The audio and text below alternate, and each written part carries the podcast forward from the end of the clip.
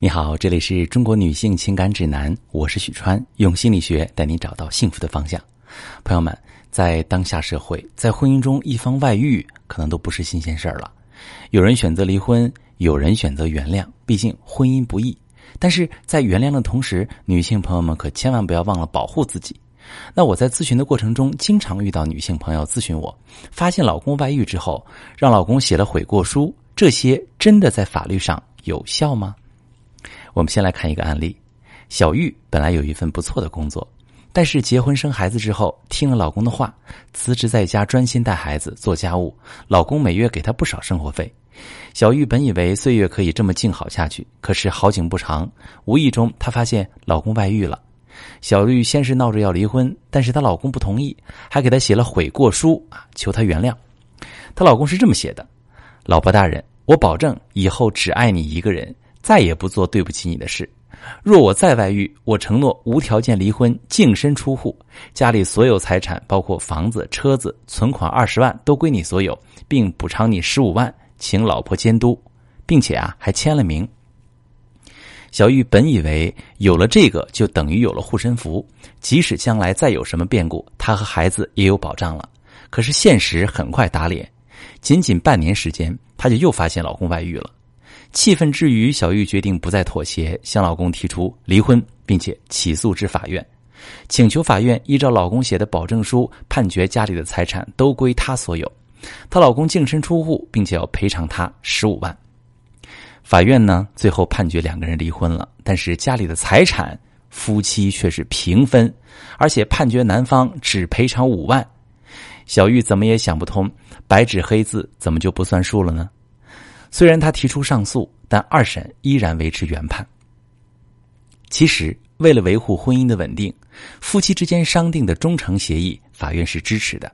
但是，小玉老公写的这份协议，虽然是他真实意思的表达，但里面的一句“我承诺无条件离婚”却违反了婚姻法离婚自由的原则，导致整个协议无效。小玉只好打碎牙齿往肚子里咽。现在，女性在婚姻当中越来越觉醒。已经意识到用法律保护自己，很多女性朋友会和老公签订夫妻忠诚协议。然而，因为法律知识的欠缺，很多女性在和老公对簿公堂时才发现，这个护身符其实并不管用。其实，夫妻之间签订的忠诚协议书或者是悔过书，在法律上一直存在争议，有的法院支持，有的并不支持。不支持的原因是，有些协议书违反了婚姻自由的原则。还有些只约束一方，有失公平。但是合情、合理、合法的协议书，大部分法院还是支持的。所以有一份忠诚协议书，关键时刻还是有用的。既然夫妻之间的协议有时有效，有时法院又支持，那么双方为了尽可能保证自己的利益，写协议的时候要怎么把握尺度呢？首先，忠诚协议必须保证的是要合法。有很多女性朋友相信哈，一方外遇就要净身出户的说法，但事实是，整部婚姻法里没有一条明文规定，外遇的一方要承担不分财产的责任，甚至连少分的表述都没有。稍有法律意识的人都清楚，在正常的法律手段之下，要做到让对方净身出户几乎是不可能的。所以在协议书上写任何一方外遇就净身出户之类的约定，在法律上是无效的。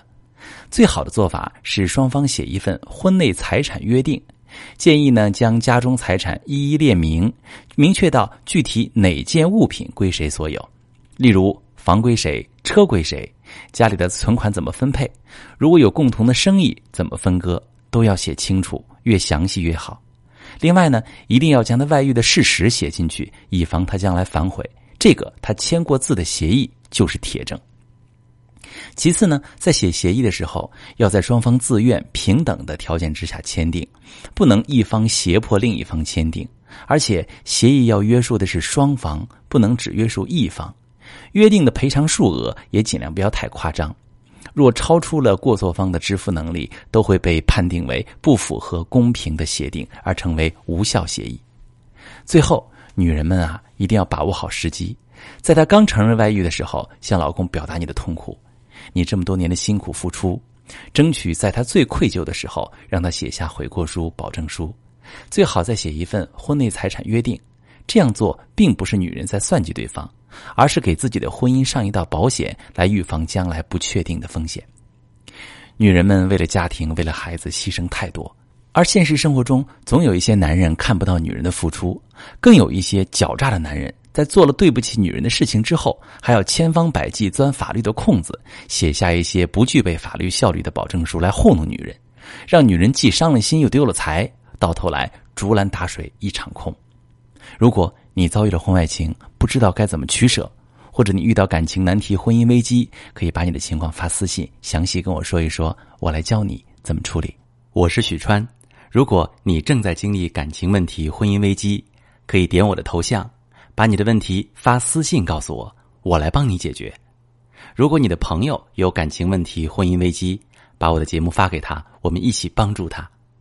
喜欢我的节目就订阅我、关注我，我们一起。做更好的自己。